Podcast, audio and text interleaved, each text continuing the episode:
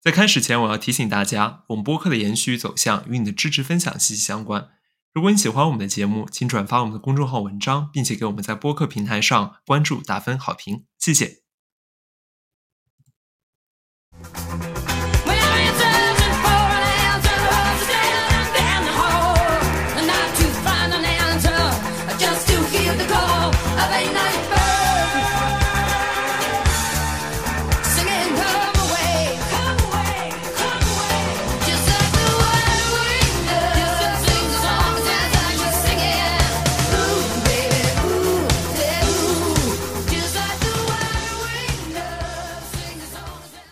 Hello，Hello，大家好呀！这期呢是我们王冠系列的第二期。那上一期呢，由陈老师介绍了电视剧《王冠》的历史背景。那这一期呢，让我们来聊聊《王冠》这部剧。这次又只有我和陈老师两个人录音了。那请陈老师和大家打个招呼。大家好。陈老师和我平时看电影啊、电视剧啊，还有书籍啊，这兴趣点都是特别不一样的。但是呢，我必须要说，这一部剧是很少见、很少见的，他和我都非常非常喜欢的电视剧了。我觉得很重要的一个原因是，《王冠》这部剧虽然看起来是一部历史剧，但是历史只是它的一个背景。实际上，观众一旦看起来，就会发觉自己特别有代入感。我觉得它更多的像是一部套皮的职场剧跟家庭剧。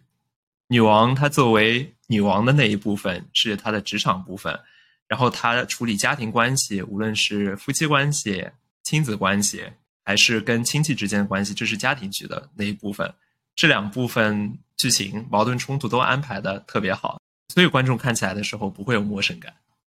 有一部剧沙老师非常喜欢，我就觉得有一些隔膜感。是韩剧《请回答一九八八》，里面讲到了有一群街坊邻居、好伙伴，在一九八八年的故事。因为我小时候成长的时候没有这样的一群住的非常近的小伙伴我就觉得有一些不能代入。反正其实我很喜欢这个剧的主要原因是，我觉得他们在一起，比如说吃饭啊，在一起玩啊，这种很多镜头都特别热闹。我觉得尤其喜欢冬天看，就会让我觉得非常的温暖。那我们俩其实还有一本剧是我们两个人都非常喜欢的，就是《机智的医生生活》，出了两季，我们都看完了，对吧？因为这部剧的话，我感觉它更多的是讲了。生活当中的好朋友，职场的生活，然后我们俩作为两个年轻人，就对这种社畜的生活非常能够共情。共情。那《王冠》的第一季呢，是在二零一六年的十一月四号上线，现在出到了第四季，第五季呢是之前有宣布说是今年十一月九号上线，很快了。其实离我们录音的这一天，真的就剩一个月了。所以这一期也算是一个第五季开始之前的小复习吧。那我一开始在录之前跟陈老师在商量，我说，嗯，在想的时候要尽量少的剧透，但是又一想说，哎，这个剧其实不存在剧透不剧透的。这个剧里面拍的历史事件呐，或者说王室内部的家事啊，基本都是维基百科可以搜到的水平。开局一张图，剩下全靠编。那 看完前四季，我是感觉编剧的这个写的本身呢，那不是百分之百的完全精确史实，而且在维基上你就可以找到一些对于情节的纠正，但是对于大事件的这个叙述基本还是正确的，而且它整个剧是编年体的一个设计，所以观众会看着比较顺流。然后像编剧呢，对人物的描写，我感觉也有他自己的观念。那比如我是感觉编剧蛮不喜欢撒切尔的，那这个是我觉得是可以理解的，因为这毕竟是电视剧，不是纪录片，它是以娱乐性为主的。那所以说肯定有比较戏剧化的一个部分了。但是如果说这本电视剧可以让观众看完以后，对英国王室的历史乃至说英国或者欧洲二战后的历史产生兴趣的话，那我觉得呃这本电视剧是比较成功的。它确实让我对英国这段时间的历史产生了一些诶想进一步探究一下的这个好奇心。所以说，你会觉得有一部分的艺术加工为了剧情服务是可以的。对，因为我觉得它本质是个电视剧，它不是个纪录片。我觉得纪录片的话，你是要精确到史实的。但是电视剧，我觉得我完全是可以接受一些比较戏剧化的成分的。为了冲突服务，只要记住细说不是胡说，改编不是乱编就可以了。而且除此之外的话，实际上让你想要对一件事情产产生兴趣，比如说历史的话，首先它得有精彩的故事，让你有这样的兴趣了。其次，你才会。感觉你可能想要了解更多一些，不然的话，单纯讲一些非常像历史课上那种只让你背诵地名、人名、数字的话，就感觉没啥意思。对啊，而且我是一个你知道的兴趣驱动非常大的人，就如果我对这个事情感兴趣的话，我就会去看，会去搜；那如果我对这个事情不感兴趣的话，我是连眼皮都不会抬一下的。所以说，要先引发你的兴趣，师傅领进门，剩下全靠个人。对，接下来我我可以靠自己。那有一个大家还蛮感兴趣的问题就是，哎，这个剧女王有看吗？或者说，呃，王室成员有看吗？听说女王有看另外一部非常英国的电视剧，叫《唐顿庄园》，而且女王还挺喜欢看《唐顿庄园》的，还会对里面的一些这个礼仪啊，还有一些餐具的布置啊什么的提出一些意见。那谁能反驳他呢？对吧？那谁敢反驳他呢？就毕竟是这个哦，王室这个培训出来的这么一套的是吧？在这本描述他工作和家事的电视剧，他会不会看呢？官方的态度一直都是无可奉告，但是有留言有说，爱德华王子和他的夫人 Sophie 邀请女王在吃饭的时候一起看看《王冠》，而且据说女王还蛮喜欢这本剧的。虽然他自己也有觉得说，哎，这个剧情存在一些艺术加工。还有一个留言是在第一季和第二季出演玛格丽特公主的 Vanessa Kirby，在一次和《名利场》杂志的采访中提到，他的一位朋友有一次碰到女王的孙女，呃这里不确定是碰到哪一位孙女啊。说到呢，这个 Her Granny loved it。就是他奶奶很喜欢这本电视剧，用到 love 很爱这种词，那我觉得喜欢的程度还是蛮高的。如果留言属实的话，我觉得女王还是一个比较智慧的国家元首，所以说她在看这部剧的时候，应该不会把这部剧里面的女王真的当做她自己，可能是在讲别人的故事，只是用到了自己的背景。毕竟人家也可能是经历过这个事情的，所以。别人拍出来他经历过的事情，他自己在看的话，可能好应该也不会有那么大的反应吧。我觉得他最大的反应是，假如公众看完这部剧更喜欢英国王室，他的子孙后代更不容易丢掉饭碗，那可能他还是挺开心的。但问题在于，大家看完这部剧，假如都是我们俩这反应的话，那恐怕查尔斯三世的王位就有一些嗯岌岌可危了。哇！真的，我之后有会讲这个查尔斯他们的这个王室八卦，但是我真的要说，就拍到第四季那个时候，我真的想就钻进屏幕里面一拳把他打死算了，真的超级气，是不是？对，而且还有一点，我觉得这一部剧作为历史剧，它跟别的非常不一样的啊一点在于，它包含的时间范围非常的久远。以至于它当中有青年女王、中年女王、晚年的女王，跟她周围的人，所以说他会选用不同的演员来演不同时代的女王，展现出她的不同的特点。是的，这也是我接下来马上要说的。这个前两季和后两季选角是有变化的。你看第三季的时候发消息给我说，哎，感觉青春爱情剧结束了，那第三季开始怎么集体步入期中年危机了？头两季的时候，因为女王非常养眼，菲利普王子更是非常的帅，而且他们那个时候因为刚刚结婚，所以说有点像是一个青春偶像剧。但是，一到第三、第四季，他们已经把自己婚姻当中比较青涩的那一部分，跟他们在工作当中比较青涩的那一部分，已经经历过了。他们之后的话，更多的像是中年人处理日常的头疼的问题，就跟头两季的感觉非常不一样，有点像是一部新剧，虽然用的是同一个呃故事情节跟背景。那我一个属于电影电视剧门外汉级别的这个观众的体验是，前两季的选角的长相更贴合王室成员们年轻时候的长相。那像中年的选角，这个我觉得就没有那么贴合王室成员们中年的长相了。而且觉得是不是主角的角色就选的越像，就比如演爱德华八世的这个演员和演 Wallace 的演员是真的很像真实的艾巴和 Wallace。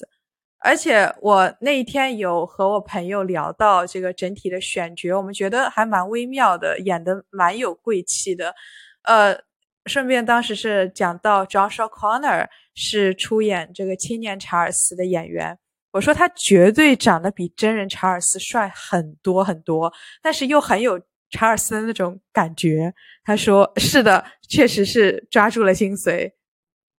像历史人物选角里面，你觉得是长相更重要，还是演出来的感觉更重要？我觉得是演出来的感觉更重要。他可能是头两季的时候，先用比较有型的角色，就比如说帅气的菲利普跟美丽的女王，把观众给勾进来，然后在之后再用更有味道的老演员，就是那种演世界王像世界王，演一块砖头像一块砖头的演员，来让你反复回味。好像是先把你套牢，然后接下来就这个选角就可以稍微随便一点了，是这个道理吗？好像有点这个意思。那顺着 Joshua Connor，我就先讲讲《王冠》里拍的查尔斯、戴安娜、卡米拉这段喜闻乐见的王室八卦。在这里，我先表白，Emma Corrin 真的太灵了，她演的戴安娜演到了那种小女孩的活泼感。天真感，然后面对自己喜欢的人那种害羞的感觉，而且喜欢的人是个王子嘛，就你会对他有一点哎，这我好像喜欢上一个王子那种感觉。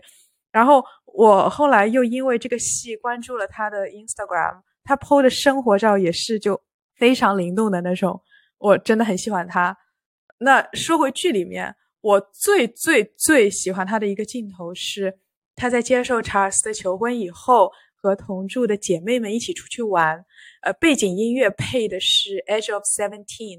他坐在车的后座，探出头就看伦敦夜晚的那种星星点点，然后又去 night club 和这小姐妹们跳舞啊，party 啊，就是那种非常单纯的，我之后要开始我的童话一样的生活了，我真的好开心，好快乐啊，那种感觉。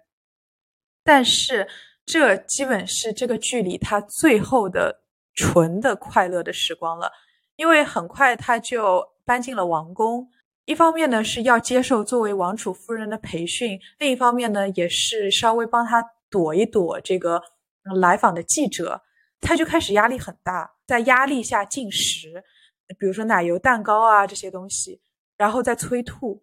然后再后来发现了查尔斯和卡米拉还是。那么不清不楚，而且卡米拉就约他出去吃午饭，就讲了很多卡米拉自己了解的，但是戴安娜根本不知道的一些事情，比如说啊，查尔斯喜欢吃的东西啊，他进食的习惯啊，他对园艺的偏好啊，还说，哎，你一定知道的呀，哎，你居然不知道吗？啊，我当时看了真的好生气啊，这明摆着就是在欺负他，给他下马威啊！之后，在查尔斯和戴安娜的王室婚礼彩排结束以后，这个老一代齐聚一堂。呃，玛格丽特，然后女王的妈妈，呃，女王菲利普，这么老一代嘛。然后玛格丽特就说：“查尔斯爱的是别人，那这个家还要再犯同样的错误，要犯多少次？禁止两个应该结婚的人结婚，又让两个不应该结婚的人结婚了。”我觉得在场的人当时那个感觉拍出来，就女王呢、菲利普还有女王的妈妈，其实是同意他说的，但是呢，三个人又在装傻装死。再下一幕就很妙的一出了，就是女王去找查尔斯，那她跟查尔斯说了一个小故事。呃，查尔斯的曾祖母玛丽皇后本来已经要和他很喜欢的 Albert 王子结婚了，结果呢，Albert 王子在求婚六周以后就去世了，然后大家呢就顺水推舟的把 Albert 的弟弟，也就是王位的第二顺位继承人，介绍给了玛丽皇后，因为觉得玛丽皇后很适合当未来国王的妻子。那这个弟弟是谁呢？就是后来的乔治五世。啊，乔治五世呢是那种木讷又无聊的性格，所以玛丽皇后感情上一开始没有那么喜欢他，但后来呢，两个人还是因为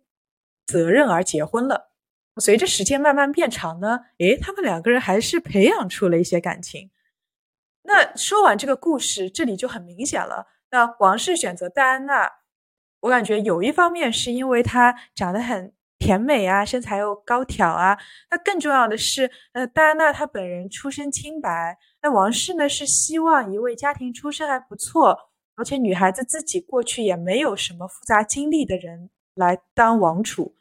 而且每次就拍到王室成员感情戏的时候，我都会特别就是明显的觉得整个家庭的运作真的很像一个机器，就时间已经推到二十世纪后期了。那你不能指望一个人在婚前都别别扭扭的，就结婚以后还真能培养出真感情来了。哎，尤其是这个人真心喜欢的人，那个 Q 一下卡米拉，还老在他跟前晃悠，这事情就不可能，对吧？女王跟查尔斯在那边鼓吹包办婚姻，但他跟菲利普那可是自由恋爱啊。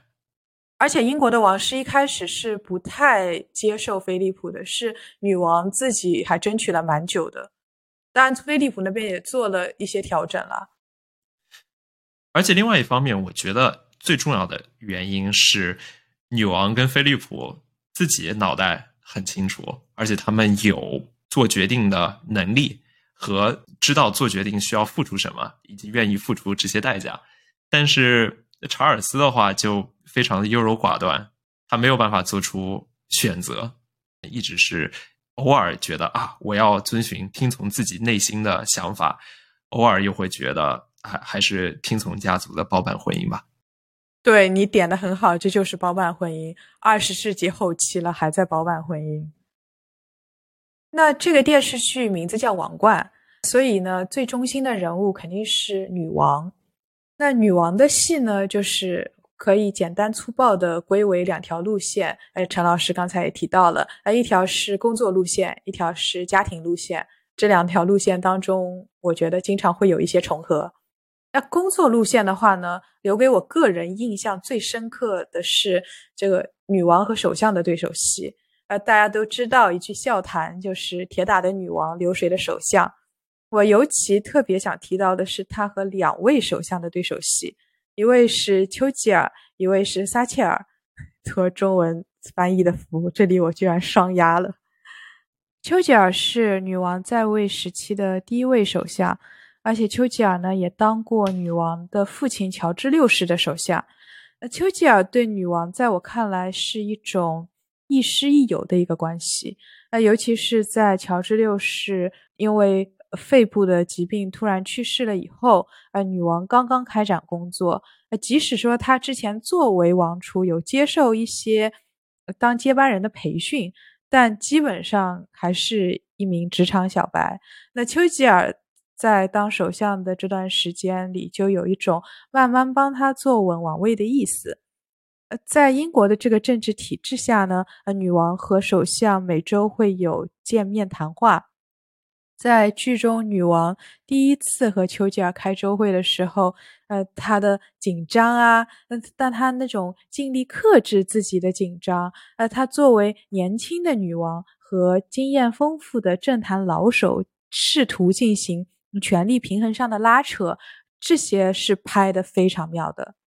对，而且我觉得我们也非常能够共情，大家都可以想起自己刚开始工作的时候会有的这样一种紧张感。对他这里，你有没有觉得有一种 fake it until you make it，就是在你做到这个事情之前，你先当做我就是可以做到这个事情。他肯定是有的，而且我还有一个观察是觉得丘吉尔，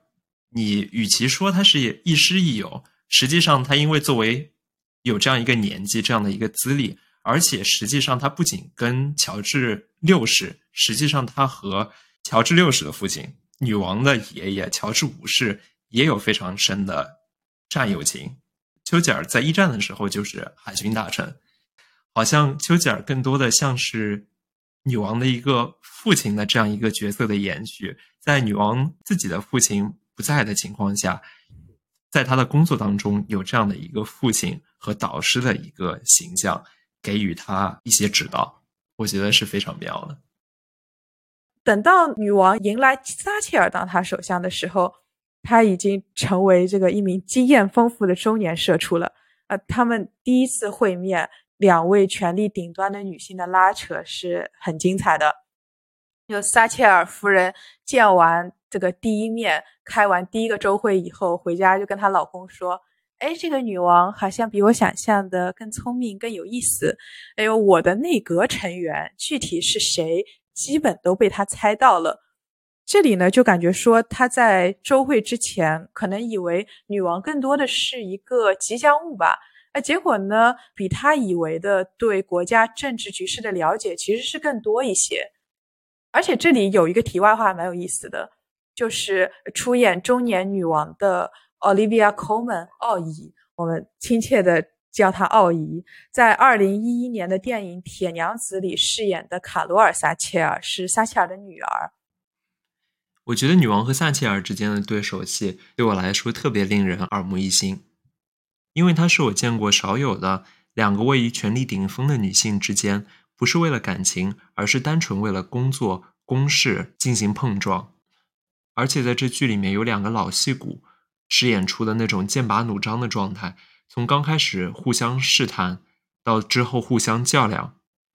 让人感觉是非常精彩又非常难得的。那我们再回到这个家庭路线上说，在家庭路线上呢，她不是母亲或者姐姐或者女儿的角色最优先，依然是女王的角色最优先。所以我之前有说说这个。家庭路线和工作路线经常会有一些重合。他的妹妹玛格丽特找他聊同意他和汤森结婚的事情，那女王就说：“作为姐姐，我是同意的，而且我为你们高兴。但是是我这个头顶的王冠，我这个女王的身份，导致我不能同意你们两个结婚。”其实我觉得这句话是非常推卸责任又没有用的，绕了一圈是什么问题都没有解决。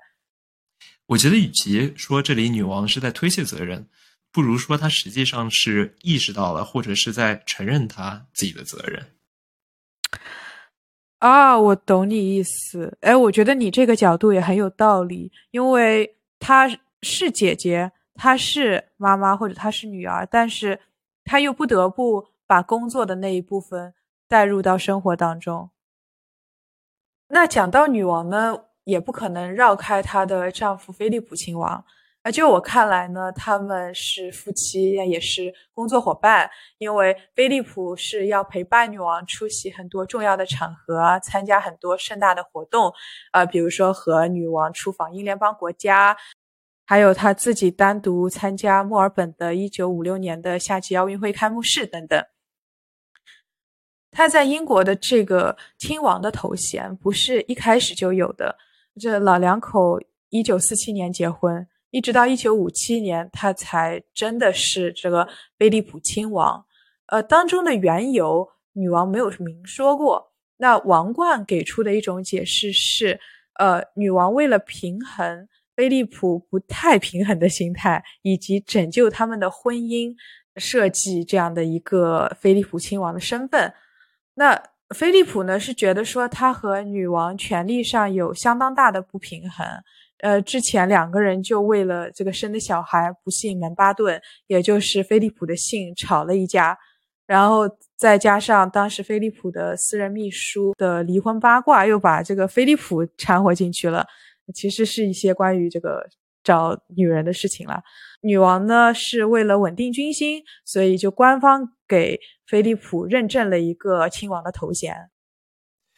所以说很多时候，女王不仅把工作带入生活，她还会把生活带入工作。就比如说封菲利普亲王这事儿，看起来好像是王室的事情，但实际上其实是他自己家庭的事情。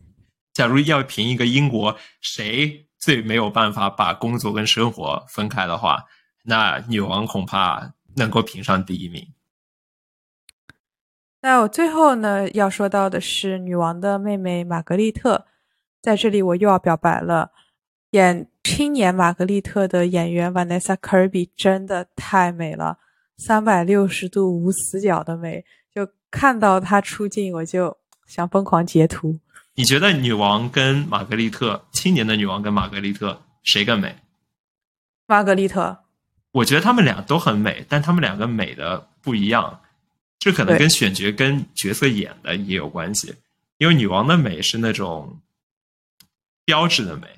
而玛格丽特的美是那种有一些野性的美，它这跟他们剧中两个人的性格也有非常大的关系。对，是的，我觉得女王的，即使是青年的那个演员，她也是比较庄重的那一种。但是，呃，如果是玛格丽特的话，我觉得她青年演员那一部分，他是有贵族气质在的，但是他也蛮，就像你说的，有野性的。那在王冠里呢，玛格丽特的戏份，我个人感觉主要是围绕两个求而不得。一个是王位，一个是爱情。那玛格丽特在第一季女王和菲利普出访英联邦国家的时候，就玛格丽特呢代班当了女王。他在一个大使见面会上做了一个非常欢快的演讲，啊，没有按照官方写给他的稿子念，而是自己自由的发挥了，而且还把各个大使都逗得很开心。当然了，这个是。王室否认的，因为历史上不是这样的，但剧里是这么拍的，我们就讲这个剧嘛。还有是在第三季的时候，女王拜托正在美国的玛格丽特找到时任的美国总统约翰逊，说能不能支援一下英国当时需要的紧急财政援助。他也是不辱使命，呃，和。这一群美国人在开开 party、跳跳舞、喝喝酒，呃，终于把这笔钱给拿回英国了。玛格丽特当时的丈夫 Anthony 也对她说：“你其实是相比较你姐姐而言更适合当女王的人选，只是你姐姐生的比你早。”但是她真的适合当女王吗？那剧里面有讨论，是通过菲利普对女王的这说的话来表现的。菲利普是这样说的：“玛格丽特确实在华盛顿取得了成功，但我们不要欺骗自己，可以靠喝酒和跳舞进行严肃的外交。”他是觉得说，女王是需要有责任感的，是一个可靠的人。但是玛格丽特不是，玛格丽特很有个性，但是她非常的不稳定，甚至有些危险。我觉得玛格丽特更加适合的是当一个明星。因为他肯定一直会不自主的会制造话题，吸引注意力。但是王室需要的不是明星，王室需要的是一个吉祥物，需要的是一个王室的象征，让大家无论是在好的时候，或者是不够好的时候，都能够尊重的这样的一个王室领袖。在这个时候，我感觉玛格丽特她本身需要的，与其说是王位，不如说是注是注意力，因为她自己的性格。决定了他没有办法屈居二线，他想要一个跟他出众的才能相配的职位，不然的话他会一直觉得自己被大材小用。但问题就像是玛格丽特当时的丈夫说的，王室不是按照能力来分配职位的，而是按照出生时间来分配职位的。那这样的话，他就导致了其实本身不一定想当女王的伊丽莎白当上了女王，而真的想当女王的。有野心的人，比如说像玛格丽特，她就没有当上女王。虽然说这件事情最后 work out fine。玛格丽特的爱情呢，也是求而不得的。她是很想和她父亲的副官汤森结婚。他之所以没有办法跟父亲的副官汤森结婚，是因为首先这是他父亲的副官，是王室内部的一个侍从，这个侍从本身。应该是不能够和国王的女儿搞得搞得不清不楚的，更何况汤森虽然是一个战争英雄，但是他当时是有家室的男人。不过，我觉得他们两个人还是蛮真爱的。毕竟两个人有两年是分开的。在汤森离婚以后，为了避免王室丑闻，他被派去布鲁塞尔做一个闲职。等到汤森从布鲁塞尔回到英国以后，嗯，两个人以为有民众的支持可以结婚，这一幕很熟悉，有没有？爱德华当时也是这么想的，但是最后还是因为英国国教反对配偶在世的离异人人士再婚，而就是说没有结婚。啊，玛格丽特之后在听到汤森要结婚以后，因为汤森给他写了一封信，那就问当时和他在搞暧昧的。安东尼要不要跟他结婚？呃，因为他一定要在汤森结婚之前结婚。那这位安东尼呢，也变成了玛格丽特的第一任丈夫。那你说他到底喜不喜欢呢？我觉得玛格丽特肯定是有喜欢的瞬间的，毕竟安东尼是真的又帅又风流。但这种感觉很持久吗？我觉得也没有吧，更多的可能是一种赌气。所以他的求而不得是他的理想中的爱情没有得到满足。那讲到这里呢，又要说回第五季还有一个月就要上线了，是十一月九号。那如果说你对这部剧在听完我这一期以后感兴趣，按还有一个月的时间可以把第一季到第四季补完啊。那如果说你之前已经看过这部剧了，那就和我一样一起期待一下第五季又有什么精彩的表演吧。